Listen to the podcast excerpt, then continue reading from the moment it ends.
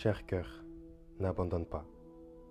Je sais que cette épreuve que tu viens de vivre te murmure de tout arrêter, que tu ne vas jamais y arriver et qu'il est temps pour toi de baisser les bras. Pris de tristesse, de culpabilité, un sentiment naît en toi, celui de l'échec.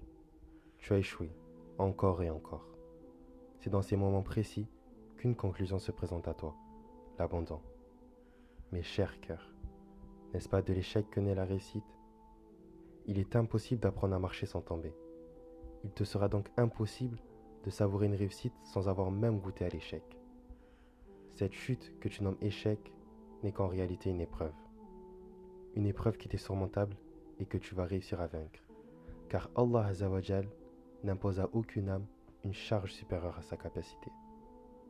Tu seras éprouvé tout au long de ta vie, mais dans chaque épreuve se trouve une source de khayr. Fais donc de cette épreuve une force, car Allah Azzawajal éprouve ce qu'il aime. Cher cœur, place ta confiance en Allah Azzawajal. Car si Allah t'a imposé cette épreuve, c'est qu'elle t'est largement surmontable. Alors, cher cœur, n'abandonne pas. Et de ton Seigneur, aspire.